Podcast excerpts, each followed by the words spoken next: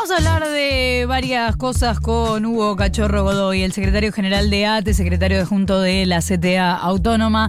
Hugo, Florencia Halfon, Nico Fiorentino, te saludamos. ¿Cómo te va? Buen día, Florencia, Nico y equipo. Muchas gracias por llamar.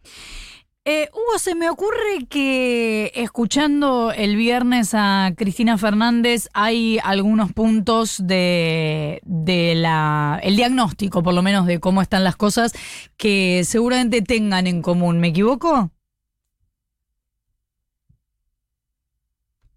Sí, es, es, eh, es así. Hay otros aspectos de, de su visión más, más macro que quizás haya diferencias, pero en, lo, eh, en el análisis de la situación nos parece fundamental tener en cuenta de que si no hay una fuerte y decidida intervención del Estado para fortalecer la economía desde una perspectiva de fortalecimiento del mercado interno y con capacidad del Estado de intervenir para regular no solamente precios, sino otros aspectos de la economía, eh, en función de las necesidades de, la mayoría de la población, no tenemos salida. Acá la Argentina está, la economía argentina está fuertemente concentrada, monopolizada y extranjerizada, y el Estado ha sido reducido a su mínima expresión, y por lo tanto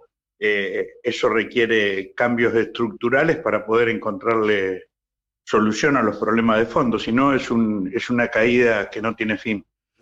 Y hoy ustedes se encuentran que esa responsabilidad es de Martín Guzmán o del presidente de la Nación.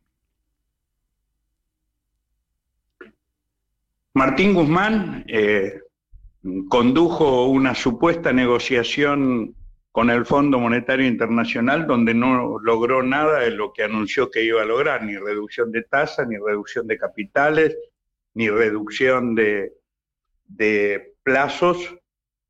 Eh, no hubo renegociación, hubo una nueva, un, nuevo empréstito eh, que va a seguir siendo impagable, como lo fue el de Macri. La diferencia es que este no es un fraude y un negociado como el que hizo Macri, pero tiene el problema de que encubre y tapa la estafa que hizo Macri porque no se investigó ni se, ni se demostró la complicidad del Fondo Monetario Internacional con esa estafa al pueblo y a la sociedad argentina. Y eso hace que el Fondo Monetario Internacional quede ahora como cogobernante, eh, mm, eh, no solamente para con este gobierno, sino para con los próximos, y eso es inadmisible para una perspectiva de, salida, porque los criterios del Fondo Monetario Internacional, el supuesto fondo bueno que decía Guzmán, eh, eso no existió nunca, eh, ni va a existir porque defienden los intereses de las transnacionales, para eso está el Fondo Monetario Internacional, y Alberto Fernández tiene la decisión política de no quedar eh, con ese salvavidas de plomo que se va a llevar puesto a su gobierno. Eh, Cachorro, ¿qué tal? Nico Fiorentino te saluda. Sabemos que el trabajo o el rol que ocupó la CGT durante el gobierno de Mauricio Macri fue eh, muy criticado por diversos sectores del peronismo y ahora ocupa otro con el gobierno del Frente de Todos. De hecho, es una pata del de, eh, Frente de Todos. ¿Tenés vos tu mirada de qué rol está jugando la CGT? Yo no generalizaría, yo, yo hablaría de la conducción de la CGT, porque dentro de esa organización existen muchos, muchas organizaciones y núcleos dirigenciales que, que son honestos y consecuentes con los intereses que representan, pero que hoy también hay una conducción y un modelo sindical no, perdóname, cachorro, que hoy también dentro de, la, dentro de la conducción de la CGT también tenés diferentes miradas y representaciones de distintos sectores. Sí, bueno, pero en lo, en lo esencial reproducen el esquema de ser funcional al esquema eh, económico dominante, porque son los gremios de la espuma que representan la espuma, representan solamente una parte cada vez más reducida de trabajadores que son eh, una parte inclusive de ellos, que somos los trabajadores que estamos en blanco, pero acá en la Argentina más del 50% está precarizada la, la población económicamente activa y se han construido nuevas organizaciones que tratan de dar eh, cabida y contención a esa realidad de la clase trabajadora. El modelo de, estar de acuerdo con el gobierno de turno eh, y de aliarse, aferrarse a la huya, mm, bueno, puede terminar y está terminando muy mal porque mm, es, difícil negociar con Funes de Roja, que es el de, Rioja, que es el que encabeza la COPAL, los alimentos son los precios que más aumentan, encabeza la UIA y la UIA es un modelo industrial solamente basado en la exportación eh, y, no en, el fortalecimiento del mercado interno. Nosotros necesitamos eh, fortalecer una alianza de los trabajadores con los pequeños y medianos empresarios, eh, que como los trabajadores miramos de cara al mercado interno y a la necesidad de reactivar en base a la redistribución de la riqueza eh, y no simplemente a la precarización laboral. Lo que son funcionales estas políticas dirigenciales de quien conduce la CGT es a sostener este sistema que ha generado desocupación, precariedad laboral y pérdida de capacidad adquisitiva de los salarios. Este esquema de alianzas de la CGT con la UIA y con el gobierno de turno, sea quien sea, sin discutir de fondo las políticas públicas, bueno, eh, es muy perjudicial para la clase trabajadora. Mm, por eso es que nosotros estamos planteando otro modelo sindical eh, y otro modo de organización desde la CTA autónoma. Dos preguntas te quiero hacer sobre puntualmente el sindicato de Conducisat, en realidad sobre la situación del empleo en el sector eh, público. Eh, quería saber primero cómo le había ido en términos salariales a los trabajadores y trabajadoras del sector público en la gestión del Frente de Todos. Y en segundo lugar, qué nivel de, ya que hablamos de precarización, qué nivel de precarización sigue teniendo el, Estado. Teniendo en cuenta precarización, consideremos todo aquello que no es eh, trabajo registrado en blanco. No sé que hay diversas formas de contratación en el Estado. Mm, mira, en, primer lugar hay que decir que la realidad del Estado eh, es, muy diversa porque tenemos trabajadores del Estado y trabajadoras del Estado Nacional, de las provincias y de los municipios. En total cerca de 3 millones de trabajadores. Eh, mm, en una realidad donde está la mayoría de los trabajadores provinciales y municipales hoy en la Argentina no tienen derecho a tener convenciones colectivas de trabajo, no se les reconoce ese derecho. O sea que podemos partir de un punto eh, eh, muy para atrás y una deuda que quienes han gobernado la democracia en nuestro país en 40 años no han resuelto. Ni siquiera tenemos derecho al salario mínimo vital y móvil y hay muchas provincias y municipios que perciben salarios por debajo del salario mínimo vital y móvil, justamente aquellas que no tienen derecho al convenio colectivo de trabajo.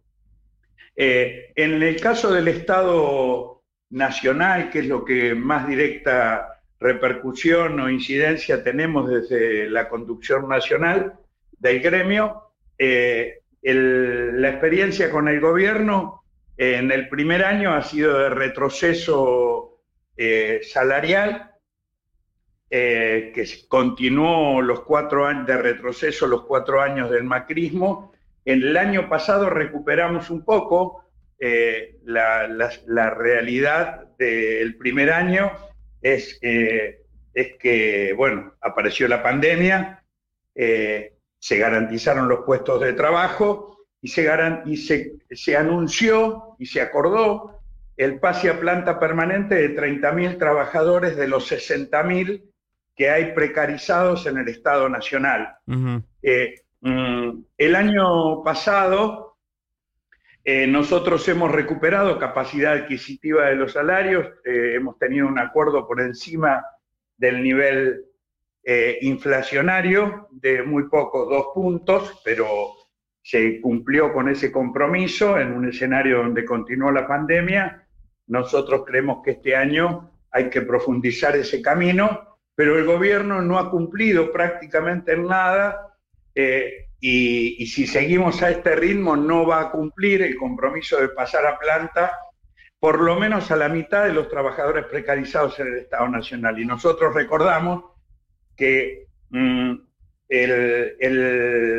durante el gobierno del macrismo se echaron a más de 35 mil trabajadores eh, porque en su mayoría, eh, en su totalidad estaban precarios. Fue el motivo por el cual decían, se terminó el contrato, no hay despido. eh, era una forma de encubrir el despido, ¿no? O sea que el gobierno eh, mm, anterior al macrismo tuvo eh, cierta responsabilidad en dejar esa herencia y si hoy, a conciencia de lo que sucedió, el gobierno este no, no, tiene, no tiene en cuenta esto que sucedió, eh, más que eh, negligencia o inconsciencia, va a ser corresponsabilidad si los trabajadores estatales volvemos a padecer en el futuro olas de despido eh, porque no se resuelve la situación de precariedad que padecen 60.000 trabajadores. Última, Hugo, ¿estás de acuerdo con el proyecto de Máximo Kirchner de que se adelanten las cuotas del salario mínimo para que esto después repercuta en todos los lugares donde repercute el salario mínimo? Sí, sí, pero debería también eh, reabrirse la discusión de la del Consejo del Salario Mínimo Vital y Móvil, porque el acuerdo fue eh, del 45%, nosotros nos opusimos en su momento porque dijimos de que no daba cuenta de la realidad de un año donde la inflación va a ser del 65%, y lamentablemente no nos equivocamos.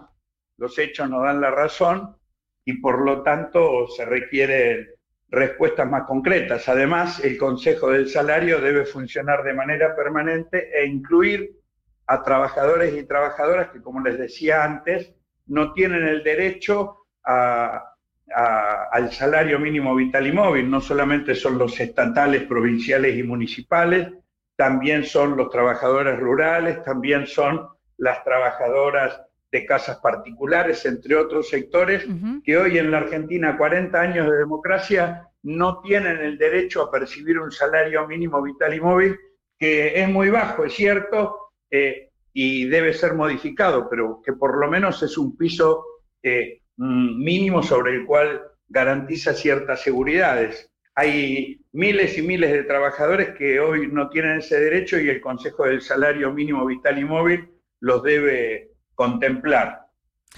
Hugo Cachorro Godoy, secretario general de ATE, secretario adjunto de la CTA Autónoma, muchas gracias por habernos atendido. Bueno, muchas gracias a ustedes y recordarles que en este mes que viene por primera vez una delegación del Fondo Monetario Internacional, todavía no se sabe si su presencia va a ser física o virtual. La CTA ha convocado a un, en su congreso del día sábado a una jornada nacional de paro y movilización para repudiar esa presencia porque queremos que se vaya al Fondo Monetario Internacional y que no condicione la política económica en nuestro país. Gracias, Hugo.